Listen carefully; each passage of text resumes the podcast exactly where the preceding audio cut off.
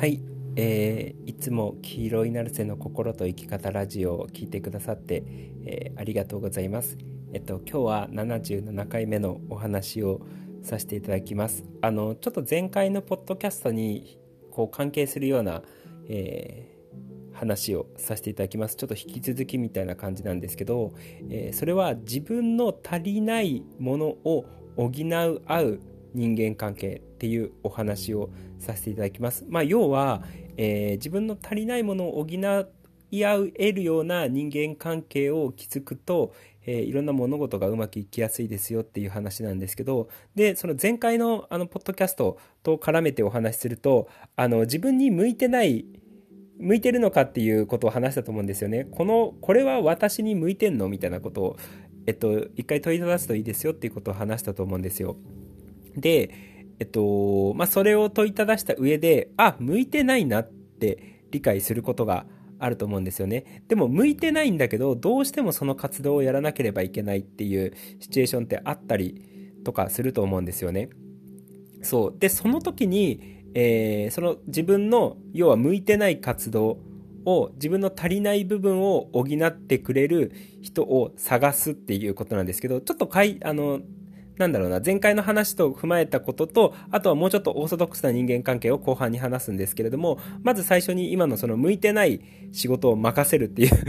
ところなんですけど、あの、これすごい面白い、えー、例だなって思ったんですけど、あの、僕、えー、戦後の経営者のあの人の話だったりとか考え方を結構聞くのとかが好きで、まあ、もう亡くなってる方とかは多いんですけど、その本だったりとかで、えー、まあいろいろこう、本を読んだりとかして情報収集するのがすごい好きなんですよね。で、その中で、あの、本田宗一郎、ホンダ、あの、車のホンダの、えー、ホンダ宗一郎の話とかっていうのは結構好きで、あの、ホンダさんは技術者だったんですよね。車だったりとか、最初はまあオートバイだったりとかで、あの、その技術、その、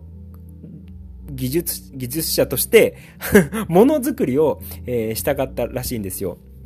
で、えー、まあ、ホンダ技研っていうのを作って、その中オートバイだったりとか、えー、車だったりとかを作り始めるんですけれども、その中で、あの、自分がその財務だったりとか、まあ、経営だったりとか、そういうことに向いてないことを理解してたんですよね、本田さんは。そう、だから、えっと、まあ、ホンダ技研を大きくしていく、ホンダっていうのを、えー、大きくしていく上で、まあ、自分は技術者だから、その経営だったりとか財務だったりとか、そういうところを任せられるパートナーを探したらしいんですよ。で、そのパートナーが現れるまで、ホンダをあの大きくしなかった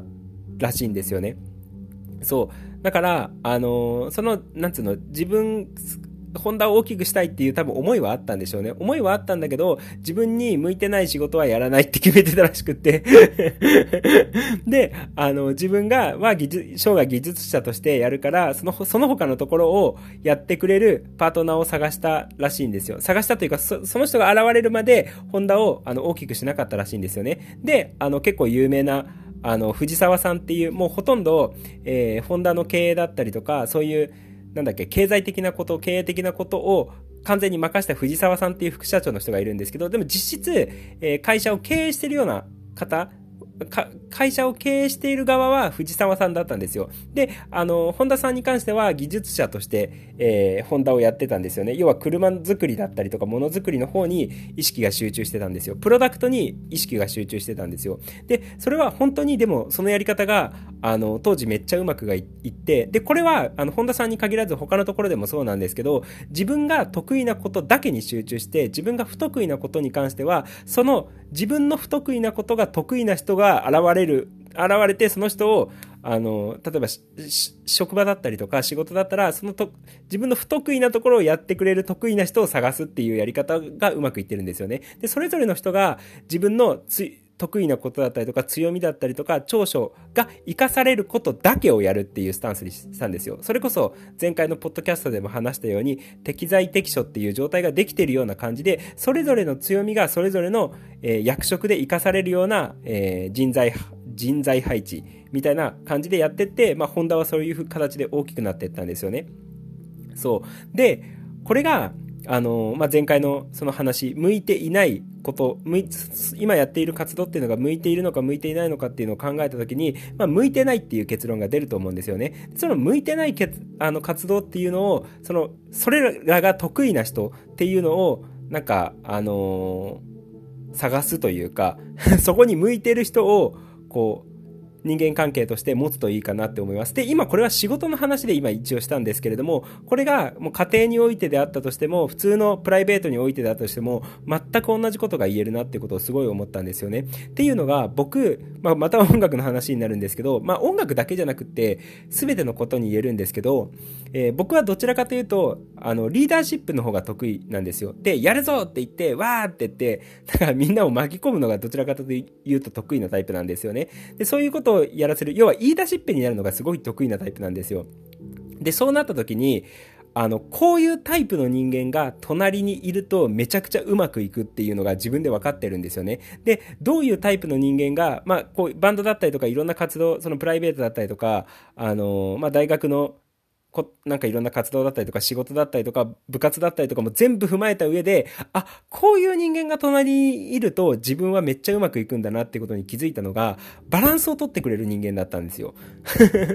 僕が、よし行くぞみたいな感じで、ドバーみたいな感じで あの、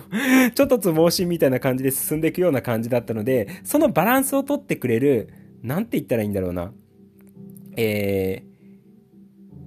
平たく言うと聞き役になる人って言っていいのかな？あのー、割とその話を冷静にうんうんうんって聞いてくれて、あの、ポロッといいこと言ってくれるような人とか、なんか、まあ、僕がまっすぐみたいな感じなので、あの、僕がバラ、僕の隣にはバランスを取るような雰囲気の人が、な柔らかい雰囲気の人って言っていいのかな？っていう人とか、ちょっとね、あの、そこまで興奮しすぎない人っていうのが隣にいるとめっちゃうまくいくっていうのが分かってたんですよ。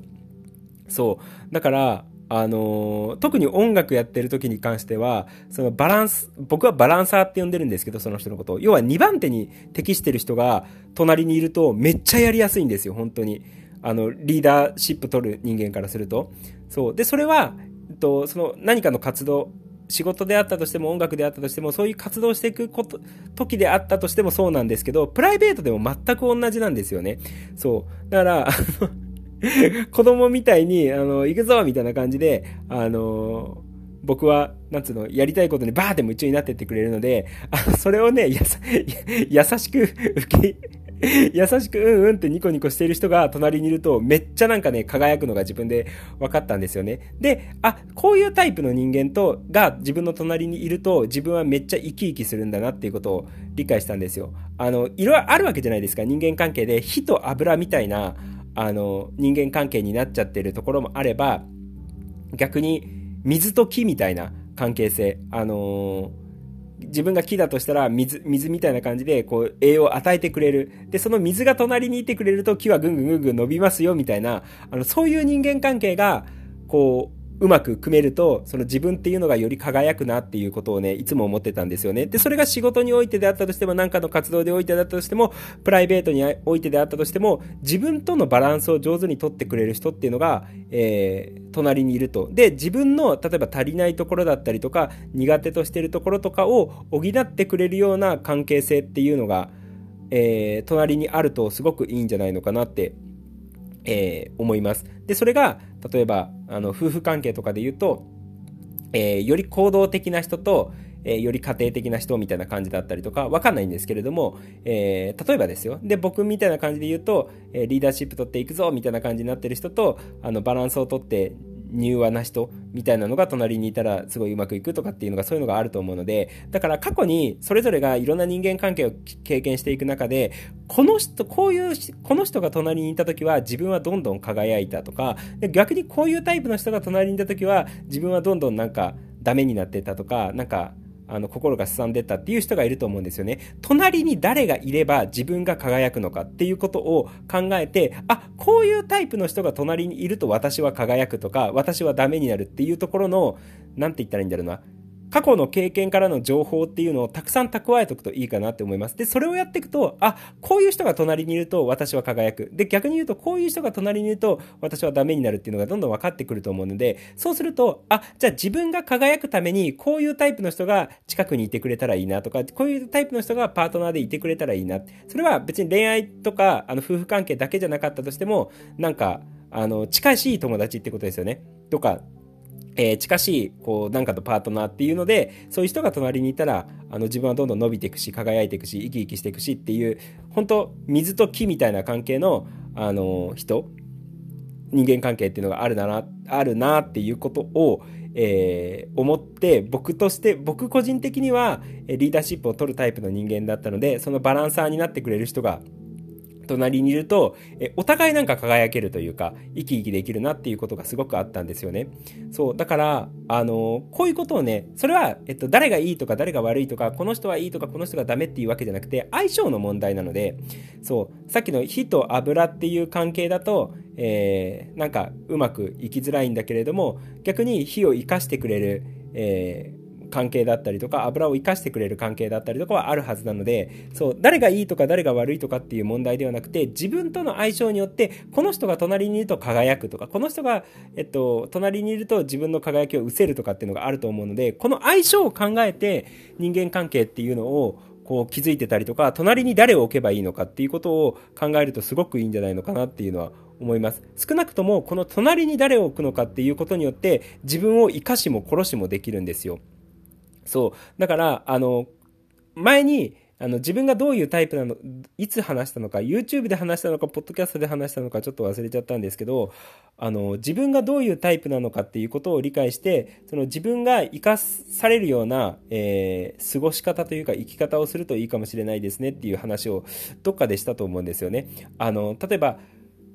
本当は外で自由に、あの、いろいろ動きながら活動していった方が向いてるのにもかかわらず家庭の中で専業主婦をやってると不毛な状態になってしまう。で、本当は、あの、鳥のようにそこら辺動き回ってた方が自分が生き生きするのにもかかわらず、専業主婦で家の中にじっとしてたら、あの、どんどん自分が腐ってしま、腐ってってしまいますよっていう話をどっかでしたと思うんですよね。で、それっていうのは自分がより輝くような過ごし方だったりとか、生き方だったりとか、スタイルを見つける。で、そのスタイルの、自分が輝くスタイルで生きていくと、あの、自分がより生き生きしますよっていう話をしたと思うんですよ。で、それと同じような感じで、誰が隣にいることによって自分がどんどん輝くのか。で、誰が隣、どういうタイプの人が、えー、隣にいると自分の輝きが失せるのかっていうことを考えた結果、えー自分がより輝けるために、生き生きするために、こういうタイプの人が隣にいたらいいですねっていうことを考えながら人間関係を築くとすごくいいかなって、えー、思います。自分を生かしてくれる。で、逆に自分も相手を生かせれる、えー、関係性っていうのが、あの、を築くといいかなって思います。で、これはね、すぐわかるんですよ。割と、ちょっといるとすぐわかるんですよ。なんでかっていうと、めちゃくちゃ二人でいると、どんどん二人で上がっていける感じがあるんですよね。お互いがちゃんと活かし合ってるなっていうのがすごくわかるので、あのー、例えば褒め合えるような状態になってたりとかするんですよね。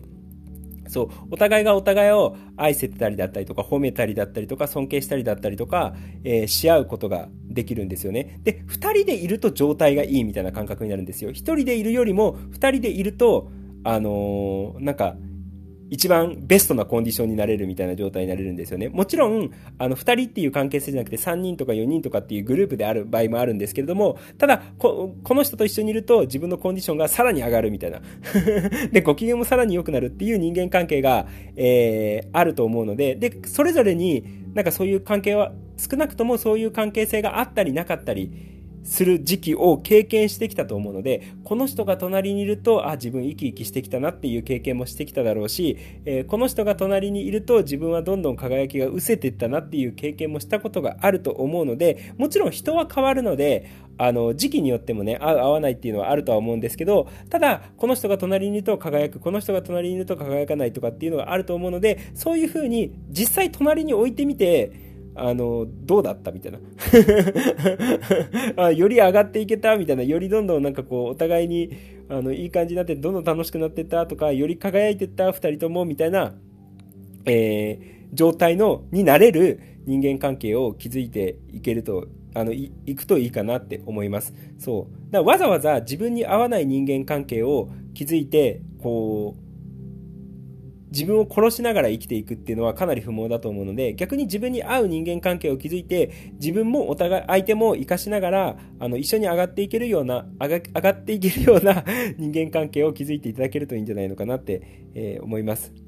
そんな感じです。まあね、人、人なので、その、誰がいいとか誰が悪いかっていうわけではなくて、適した人と一緒にいるとか、適したことをやっているとか、適したスタイルで生活しているっていうことが重要かなって思うので、どのスタイルが正しくって、どの生き方が正しいっていう問題ではなくて、私にはこのスタイル、私はこのスタイルでいると、自分の生産性とかパフォーマンスがさらに上がるとか、この、えー、ことをやってってると、この生き方をすると自分がどんどん輝いていくみたいな感じで、自分がより輝いて、えー、生き生きできるような、自分がどんどん上がっていけるようなスタイルとか、えー、生き方とか、パートナー、隣に置く人っていうのを選んでいただけるといいんじゃないのかなって、えー、思います。まあそんな感じです。ということで ということで、えー、今日も心と生き方ラジオを聴いていただいてありがとうございました。じゃあね、ありがとう。